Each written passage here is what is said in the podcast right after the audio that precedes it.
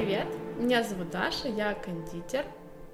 Начала заниматься этим около пяти лет. Начинала с домашнего кондитера и сейчас работаю в ресторане. Уже готовила и для президентов, и для футболистов известных, не наших. Нет, я не люблю сладкое. Но на самом деле я не очень люблю сладкое. А, сказать, что я там фанатею от сладкого, нет. Я могу что-то съесть, э, ну там по чуть-чуть. Если я, конечно, буду есть все, что я готовлю, то я, наверное, буду вот таких вот размеров необъятных. Если, придя в ресторан, я закажу, наверное, скорее всего, себе салат, какое-то мясо или рыбу, я это намного больше люблю, чем сладкое. То есть сладкое я там заказываю, ну, в очень редких ситуациях. Не, сладкое могу заказать, если я прихожу в какую-то кондитерскую, и я реально вижу какой-то большой ассортимент, и все сначала едят глазами, вот ей, а так как ты кондитер, и ты сразу определяешь, что там внутри, как это выглядит, все ли соблюдены технологии, ну, и, ну, ты сразу понимаешь, что можно скушать.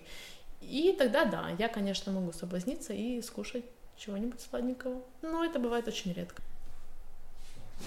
Семья играет очень важную роль э, в кондитерском деле, если так можно сказать, именно в, ну, это помощь, это моральная, физическая, то есть все должны а, понимать, потому что мама работает, и маму лучше не трогать, вот, это все происходит за закрытыми дверями.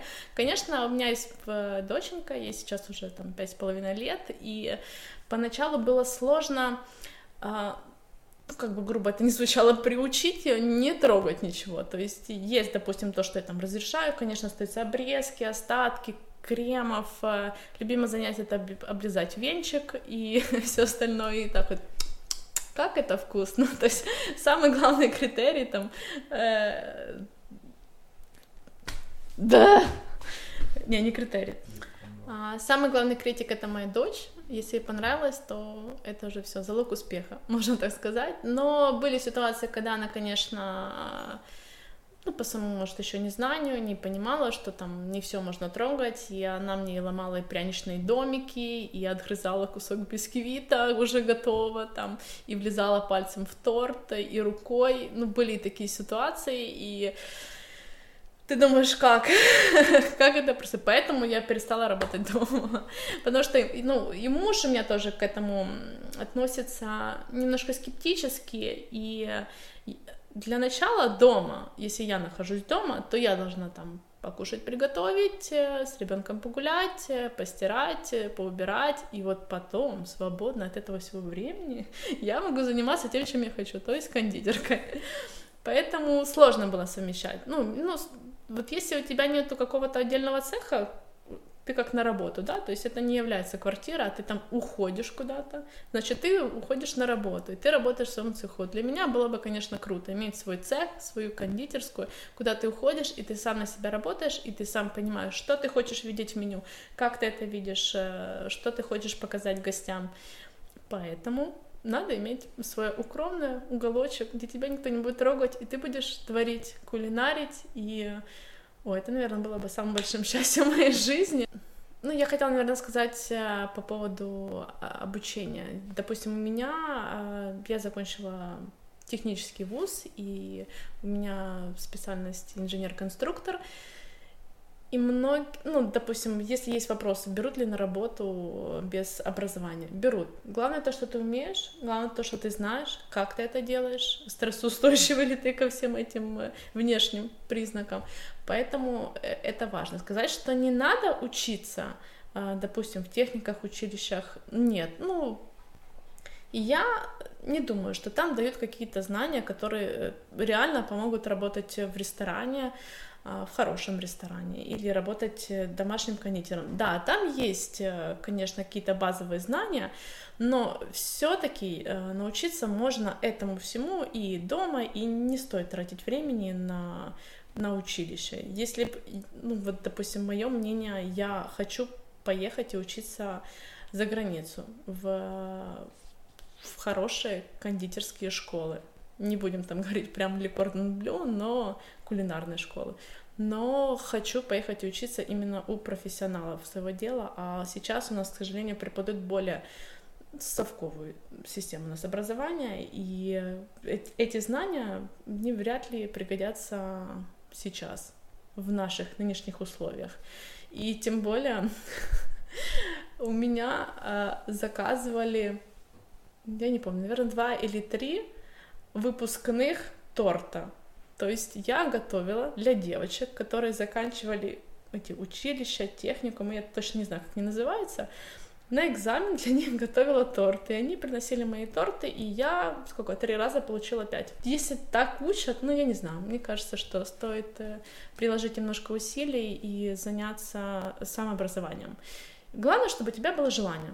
Вот желание, если вот есть, вот ты можешь свернуть все горы. Вот э, возьмем даже Динару Коську, которая тоже, имея техническое образование и архитектора, она теперь там, один из самых известных кондитеров. У нее свои силиконовые формы, и у нее свой э, узнаваемый, неповторимый стиль десертов. Поэтому, опять же, это все надо уметь и хотеть добиться чего-то большего, и тогда у тебя все получится. Если ты домашний кондитер, то рано или поздно тебе нужно оформить ФЛП, э, ну, ФОП, украинскую державную мову. И меня это тоже коснулось непосредственно. И, конечно, спустя определенное время, вот я могу сейчас уверенностью сказать, что это нужно делать, необходимо, потому что э, все должны быть в равных условиях, как э, кондитерские, которые работают э, на вынос, продают десерты, они же все оформлены, так и домашние кондитеры. Понятное дело, что у домашнего кондитера нету таких оборотов, которые могут покрывать, наверное, поначалу э, все налоги, которые нужно проплатить. Э, меня это непосредственно коснулось, так как э, кто-то решил мне помочь, подсказать, что Дашенька, наверное, ты не в курсе. И они решили это сделать через налоговую, и налоговая вышла на меня и сказала «Здравствуйте». Я говорю «Привет», и все. И на этом наш разговор, наверное, начался не очень хорошо. И я оформила э, себе ФЛП и платила налоги. И ни капли не жалею об этом, потому что тогда твоя совесть спокойна, э, чиста, и ты спокойна, что э, к тебе никто не придет, и ты не должен платить э, 30 э, тысяч гривен, сколько там штрафа, да, по-моему, ну, на то время я это мониторила, узнавала. Мое личное мнение, что это надо делать. У меня была вторая категория, э, у меня не было ни бухгалтера, но так как я уже потом пошла работать, и я совмещала приятное с полезным, у меня были знакомые бухгалтера на работе, и за сладенько мы с ними решали, они мне помогали оформлять именно эту бухгалтерскую книгу и все эти документы, потому что это занимает тоже определенное количество времени, и мы заполняли, я ездила, сдавала отчеты, и так как это было по месту прописки, то надо было ездить еще там домой понимаешь, что тебе надо платить, и ты не можешь же там сказать, ну, вот это я не хочу делать, ой, вот это я лучше дома посижу, и ты начинаешь уже плотненько работать. А если плотненько работаешь, то значит ты имеешь прибыль. Поэтому вот так вот надо это делать. Ну, я так думаю. Если ты платишь налоги, значит, ты можешь что-то требовать от страны непосредственно. Поэтому по-другому не происходит. А для меня является примером, а, к чему надо стремиться. Это Мари Гишон, Седрик Роле. Вот это те люди, на которых я смотрю и понимаю, что вот это уровень. И минимально э, однодневный мастер-класс у иностранного шеф-кондитера стоит примерно 450 евро. Ну, примерно. Если это и то, это бывают практические мастер-классы, это когда ты участвуешь вместе с ним. Бывает просто, когда ты смотришь, то есть он это делает, и ты себя просто записываешь. А, бывает два дня, три дня, и, соответственно, это может быть там 400, 500, 800, 1000, полторы тысячи евро, ну и там цены дальше. Есть еще такие очень классные программы, на которые я бы хотела, конечно, безусловно, поехать. Это ты едешь во Францию там или а, в Италию к шефу в кондитерскую, и там ты с ним проводишь э, определенное количество времени, он проводит экскурсию по а, местным продуктам, по своей кондитерской, и там проводит мастер-классы практически ну, это очень дорого стоит, как и обучение, конечно, за границей. Это, это дорого стоит. Ну, вообще, кондитерка — это очень дорого, поэтому надо быть к этому морально готовым. Ну, наверное, финансово, безусловно, к этому надо быть готовым.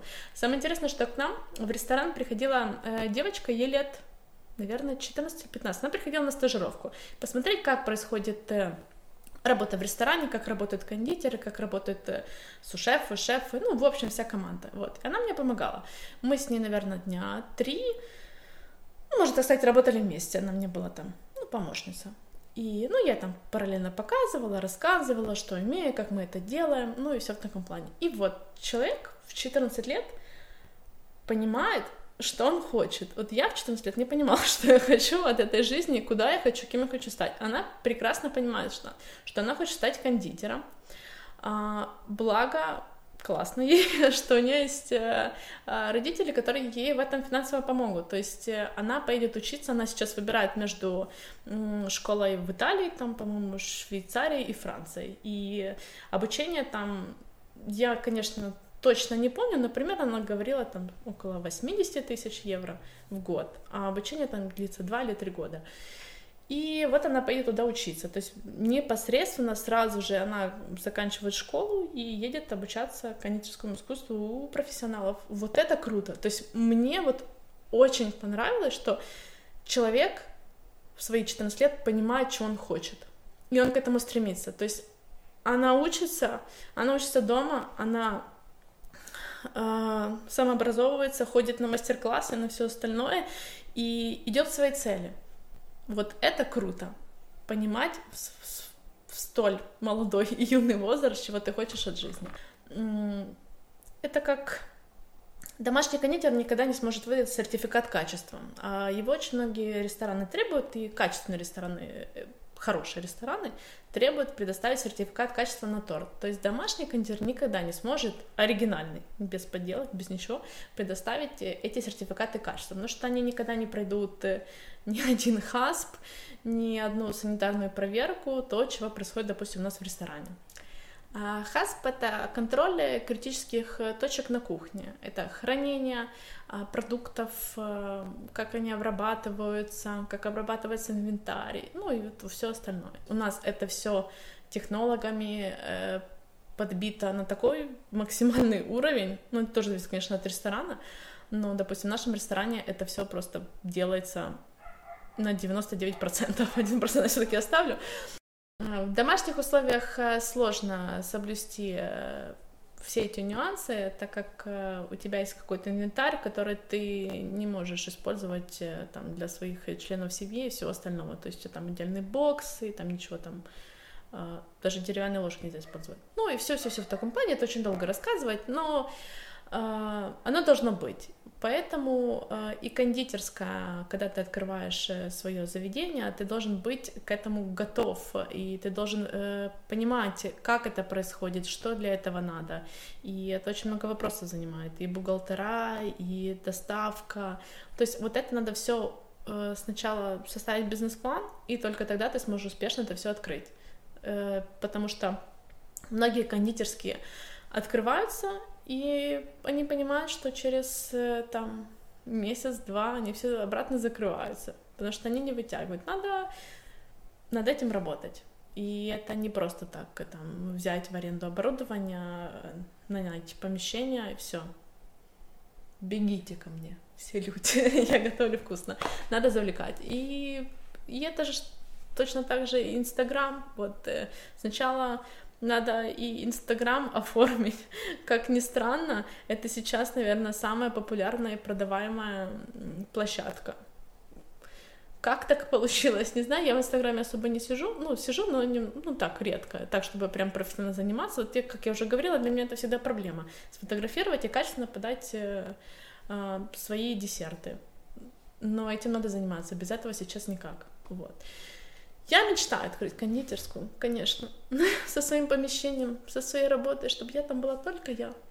Ну ладно, еще можно там нанять, конечно, свою команду а, и работать э, вместе. И мне бы хотелось, конечно, открыть, наверное, не совсем кондитерскую, как э, такое помещение, в котором можно было проводить различные мастер-классы а, и для детей, и для взрослых, какие-то встречи, девишники. Вот это сейчас очень популярная тема. А, собираться за бокальчиком шампанского и чего-нибудь кулинарить.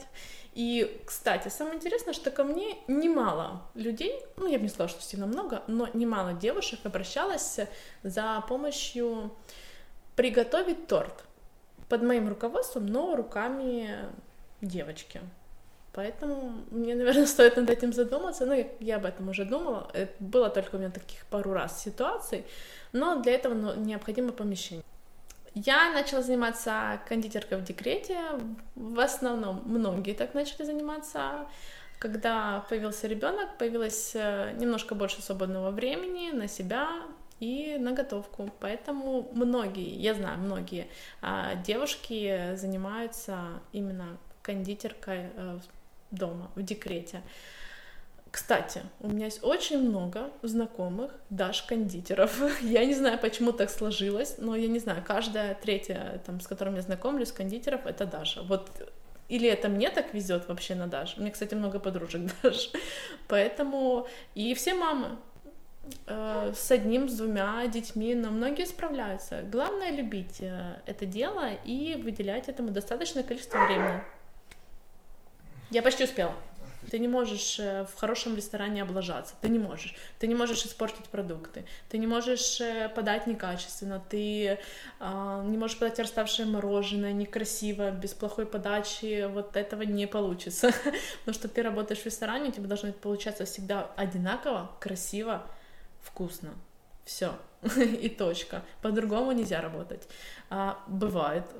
бывает ситуация. Понятное дело, что ты там, ну, пытаешься там как-то поменять, что-то добавить, что-то убрать, но всегда у тебя все должно получаться идеально. Вот из-за, из-за этого э, очень большая ответственность. Поначалу, как только я пришла в ресторан, мне было очень страшно, потому что я понимала, в каком ресторане я работаю, и ну, нельзя облажаться, вот вообще. И ты должен делать все хорошо и показывать, э, ну, не только показывать, но делать все профессионально, вот. И от этого страшно, потому что приходят э, очень и президенты, приходят э, важные гости, депутаты, ну, там я не буду вдаваться в подробности, ну, просто это важно. Это не те люди, которые промолчат, если им что-то не понравится. Поэтому это важно показывать э, хороший, качественный результат в любой ситуации. Э, в ситуации полной запары, когда у тебя вот так вот летят встречки, встречки — это когда официанты пробивают на кипере заказ, у тебя вылазит встречка, вот, и у тебя вот, вот так вот вот ряд этих встречек, и, и к тебе прибегают, и тебя начинают дергать за ногу, за руку. Даша, давай быстрее, Даша, давай быстрее. Ты такой, у меня же две руки, у меня же две руки. У меня там отдельный цех кондитерский, э, небольшой, мы маленький, вот, там никого нету, и я там сама себе царица, готовлю, вот. И когда тебе прибегают, они начинают тебя задергивать, и ты тебя запара. Вот это в, в ресторанах называется таким словом. И ты должен выдавать все быстро, максимально четко и красиво. Вот ты не можешь так вот ляп ляп ляп ляп ляп ляп и все. То есть э, у тебя есть тайминг, ты должна в него вложиться. Вот. Как хочешь. Но ты должна. Поэтому, понятное дело, что если у тебя там э, просто полный капец, ты бежишь, э, зовешь там сушефа или кого-то там с холодного процесса, с горячего процесса, и говоришь, э, любі друзі, бежить да поможіть, э, потому что капец вообще, то всегда тебе помогут. Вот это важно в ресторане.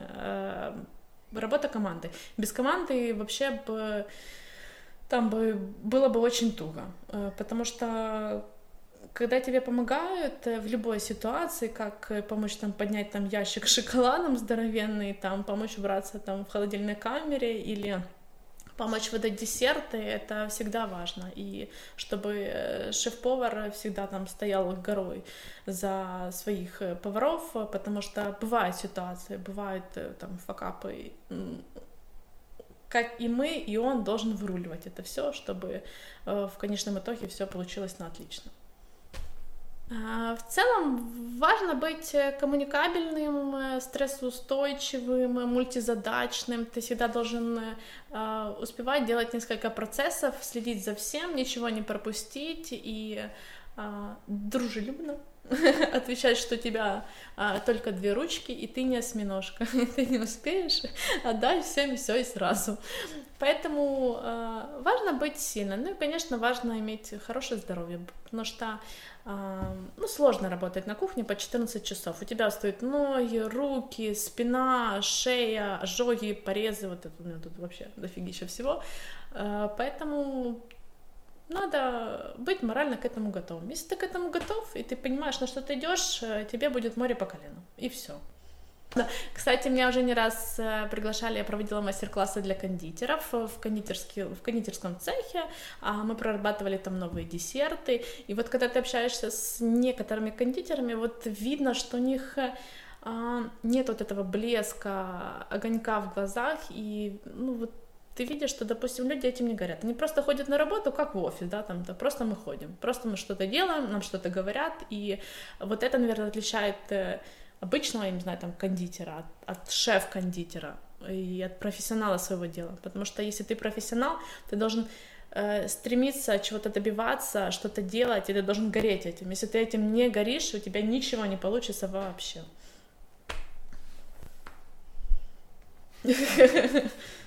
Меня отвлекают вот эти ваши, что, что, что, я думаю, что это что-то мне.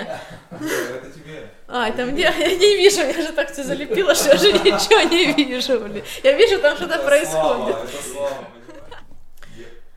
а, Наверняка многие пробовали растопить шоколад. На самом деле это не является какой-то большой проблемой. Все к этому шоколада боятся, многие. И очень много а, ну, кондитерка, она вообще разноплановая. И она очень много делится там на шоколадье, на людей, которые занимаются только мороженым, на а, людей, которые там только пряники расписывают, потому что на самом деле пряники расписывать это очень сложно, очень долго. Как бы вы ни смотрели вот на вот эти все продаваемые в киосках пряники, это очень сложно и очень долго.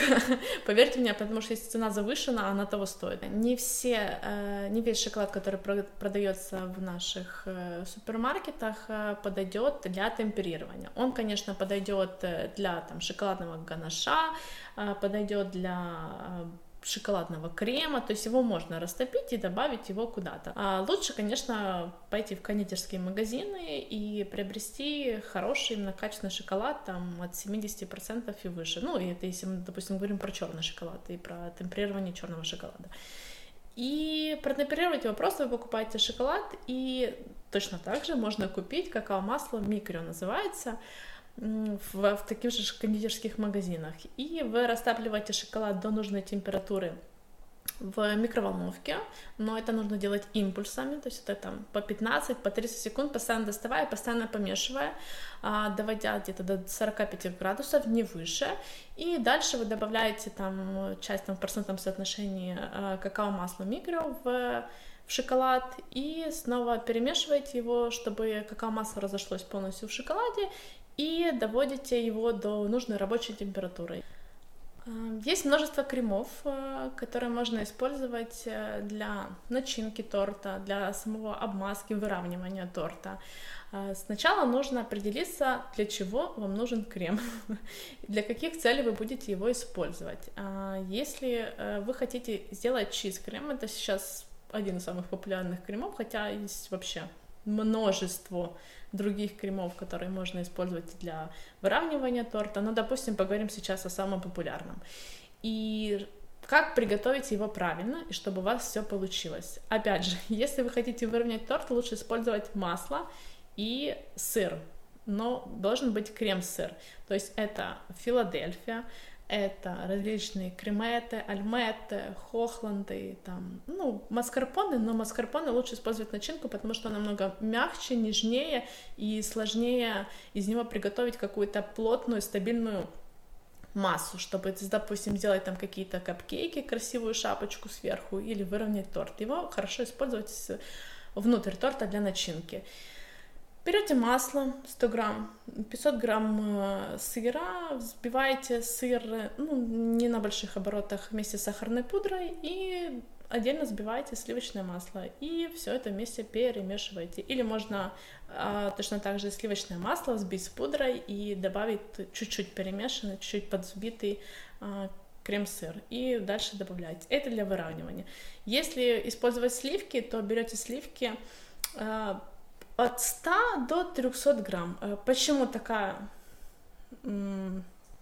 разбежность, да, потому что э, все зависит от нужной для вас структуры и для нужной консистенции, да, то есть или чуть-чуть э, жиже или чуть-чуть плотнее, поэтому вы должны подобрать для себя наиболее удобный вариант для работы.